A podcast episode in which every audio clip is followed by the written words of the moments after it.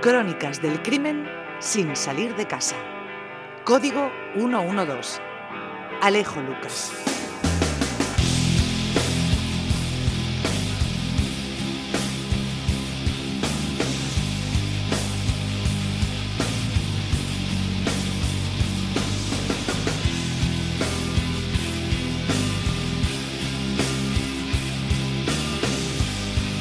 Bueno, pues eh, nuevamente Alejo Lucas con esa referencia al ámbito de lo criminal, el código 112 en 7 de televisión a partir de mañana a la noche en el prime time y anticipadamente pues en la radio alguna de esas eh, aventuras eh, que se pueden traer de la crónica de tribunales. Alejo, bienvenido, ¿qué tal? Buenos días, Adolfo. Muchas gracias por la invitación a la Plaza Pública. Retomamos de nuevo nuestros hábitos y nuestras citas. Vamos a hablar de un caso que es de mucha actualidad y del que vamos a informar esta semana en amplitud en Código 112. La semana de Semana Santa hubo un caso muy llamativo en Nueva Condomina, Adolfo, un robo a mano armada de unos ladrones en una joyería subidos en motos. Sí, sí, sí, sí. muy de película, sí.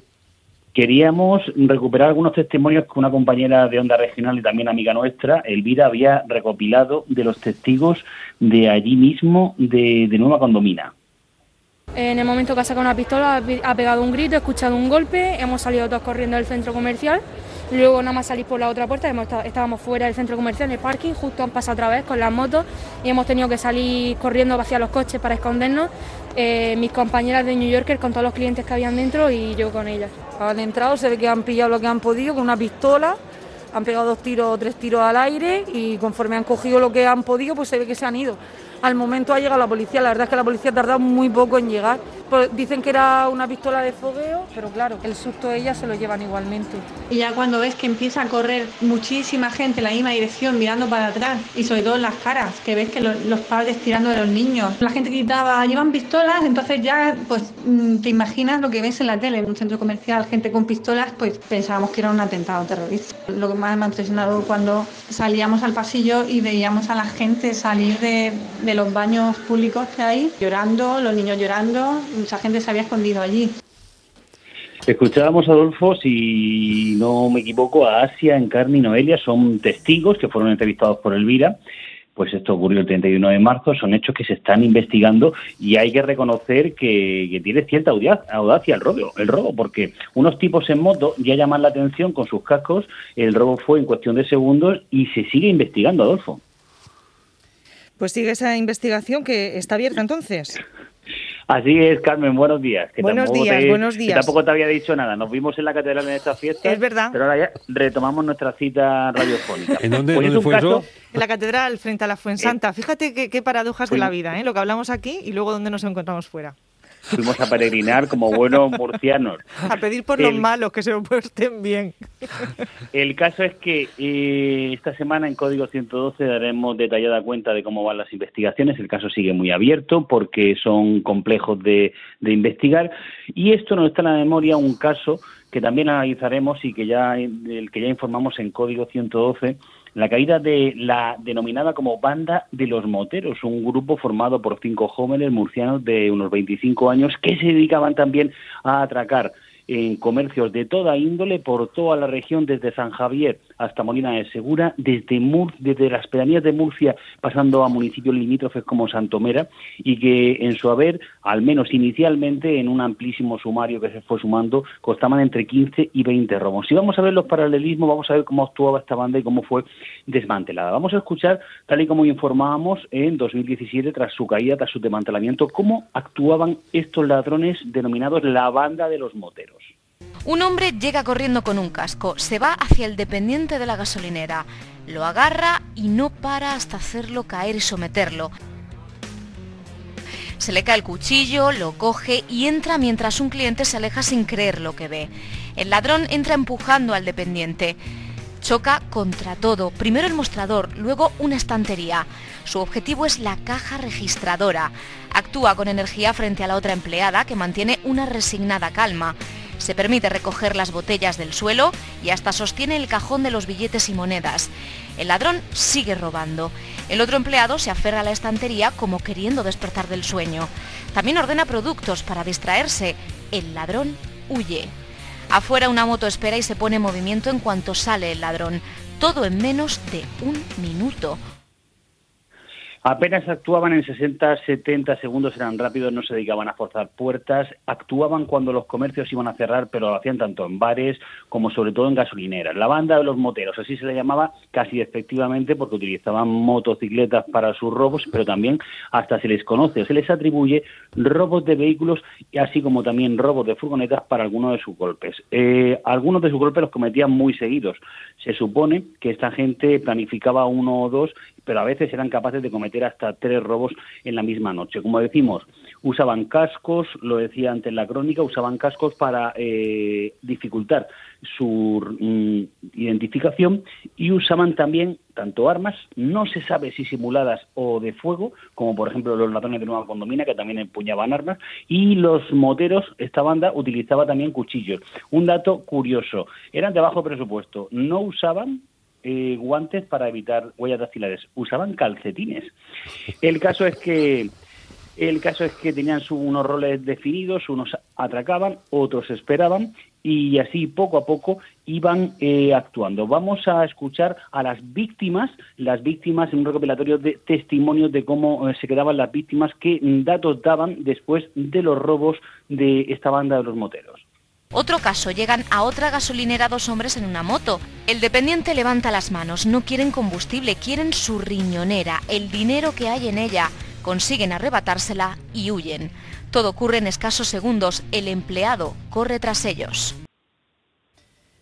pues eso, muchas veces intentaban pues eh, tener algún dato los empleados, por eso salían tras ellos, precisamente de sus testimonios, de sus descripciones, saldrían muchos de los datos que permitieron, después de varios meses de, investigación durante 2017, tanto policías locales como Guardia Civil y Policía Nacional, poder identificarlo. Por eso decía los testimonios de las víctimas, de los, de los que eran asaltados. Vamos a escucharlos. Él apuntaba con el cuchillo, con el cuchillo y simplemente dame el dinero, dame el dinero, dame el dinero. El compañero al verlo amenazarlo con el cuchillo se fue hacia allá, hacia aquella zona. Él se escondía detrás, ponía la mesa, una mesa que hay allí. Te quedas en blanco, iban con pistola y todo y nos la pusieron en la cabeza y todo. Aquí parados, las manos en alto. Y...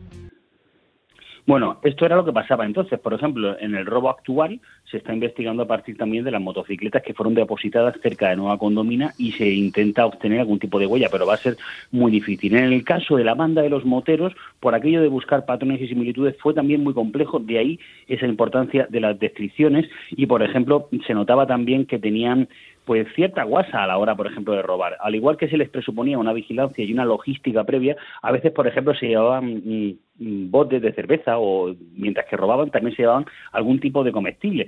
Esta gente, por ejemplo, no desperdiciaba la oportunidad para poder llevarse cualquier cosa. También utilizaban prendas llamativas. En uno de los robos, por ejemplo, hay uno que entra con una camiseta a cuadros rojos y blancos, como si fuera un mantel de picnic, como la selección de Croacia. Sí. Y que eso es súper llamativo. Un tipo así que es como un mantel andante con un casco y algo así en las disimula mucho, la verdad. Pero ¿sabes por qué, Carmen? Porque luego el tipo mm, se desprendía de esa camiseta tan llamativa y se acabó la descripción. Ah. Vamos a escuchar otro de los robos que tuvieron lugar. Un chaval con un casco, no se veía rostro, nada. Así que llevaba chaqueta, llevaba guantes, llevaba todo. Pedía el dinero de la caja, amenazándolos con un gran cuchillo. La mujer en estado de shock abrió la máquina y dejó que cogiese todo lo que había. Y se llevó lo que el fondo que nosotros dejamos y y ya está. Y la suerte fue mi compañera que ya había cerrado la caja y tal. Ni siquiera las cámaras de seguridad frenaron a ese ladrón que hizo mutis por la esquina donde le esperaba a su compañero. Se ve que era una moto o algo lo que estaba esperándole. En lo que es la esquina de allí de donde están las discotecas antiguamente. Donde estaba la discoteca, nos decía, y estaba esperándolo. La descripción nos habla de jóvenes españoles con acento murciano de unos 180 o 184 centímetros, con presión atlética y unos 25 años vistiendo ropa deportiva. Así, muy poco a poco fueron tejiendo los investigadores, tanto de Policía Nacional y Guardia Civil, eh, la, digamos, el perfil de estos individuos y al final, con la caída del presunto líder, fueron cayendo sus amigos y las parejas sentimentales de estas dos chicas, eh, como decimos, eran cinco los detenidos, eh, tres chicos y dos chicas. Las chicas, al parecer, se encargaban de la logística, de planificar y de ver las subidas. Esto nos viene a decir que fue muy compleja aquella operación, tanto que, por ejemplo, no se conoce que al final haya acabado un juicio. El asunto es que es eh, muy difícil vincular todos los robos al mismo grupo y, sobre todo, debido a la dispersión geográfica de los mismos, había, digamos, robos que estaban ya investigados por juzgados y no se sumaron todos, lo cual, pues, eh, beneficiaba a los, digamos, detenidos porque se dividían las penas y se hacía mucho más difícil y más compleja. En vez de en vez de sumar la reiteración de las mismas. Vamos a escuchar otro robo que por lo menos la víctima mm, decía algo así, lo decía con una sonrisa porque era su primer robo y no se creía lo que había, porque es que en esta región pasa de todo. Vamos a escucharlo. Cuando te atracan por primera vez siempre se puede pensar que se trata de una pesada broma. Yo pensaba que era de cachondeo, pues yo oí ruido y gritos.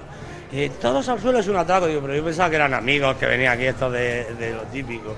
Pero en esta ocasión poca guasa había. Entonces, claro, yo salgo con la escoba ahí, limpiando. Y, de pronto, ¿qué haces? ¿Qué haces? Y con la pistola así me apuntaron. Entonces sacaron a la, a la cocinera y al cocinero los dos con las manos en alto y un espectáculo. Y con una pistola en la cabeza vieron cómo llenaban la bolsa con el dinero ganado durante todo el día. En total casi 1.500 euros. Una dramática situación que acabó de la manera más cómica posible.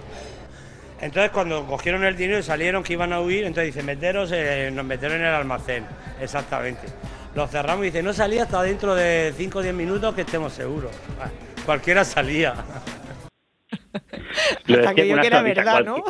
Claro, al principio son colegas, jiji, jaja, no, no, que os metáis aquí no salgáis. Y, ya termina diciendo cualquiera, cualquiera salida del almacén. Último testimonio, y es que cuando no encontraban mucho en la caja registradora estos ladrones, estos ladrones también se llevaban lo que portasen los clientes. Escuchamos.